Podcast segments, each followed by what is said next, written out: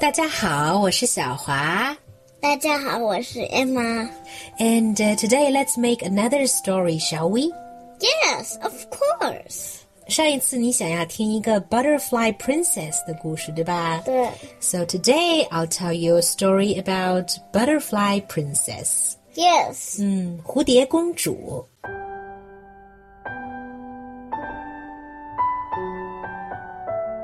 Once upon a time, there was a little caterpillar who lives alone on a giant old cabbage. 她生活在一个大的卷心菜上。She feels very lonely because she has no friends or sisters. Every day, she goes for a walk and then goes home and eats some cabbage. One day, she came to a river.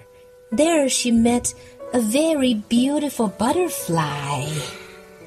So she said, Hi, who are you? Because she doesn't know what a butterfly is, okay? The butterfly says, Hello, I am the queen of the butterfly kingdom. Wow, you're the queen. That must be really good, and you're so beautiful.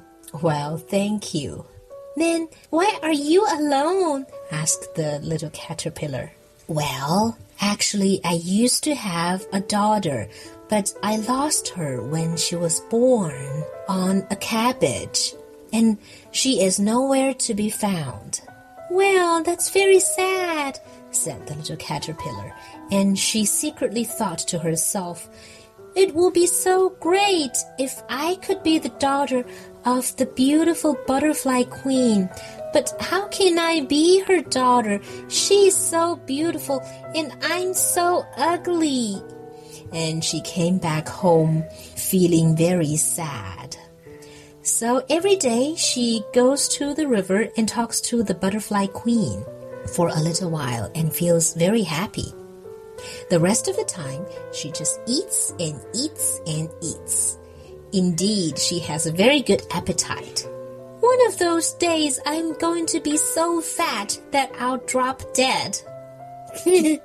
she thinks to herself. Do you think that's possible? No. One day, she feels very heavy and very fat indeed, so she doesn't want to go out for a walk anymore. She decides to stay home.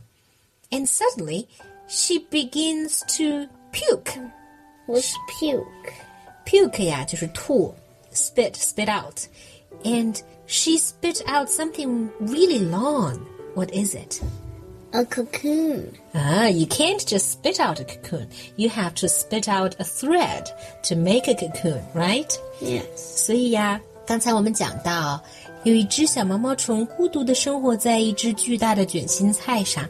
它有一天到河边去散步，碰到了一只漂亮的蝴蝶。蝴蝶说：“它呀是蝴蝶王国的王后，而且呀，它很小的时候把它的女儿落在了一颗卷心菜上，它很想念它的女儿。” I think that is the little caterpillar. Well, we don't know. Let's wait and see, shall we? 然后小毛毛虫非常想当蝴蝶王后的女儿，可是他想，我长得又胖又丑，怎么可能是她的女儿呢？于是啊，他又回去整天吃呀吃呀，吃的可胖可胖了。直到有一天，他开始吐出一根丝。Now, so she spit out a thread, and she spit and spit and spit. But in fact, the little caterpillar has no idea what's going on.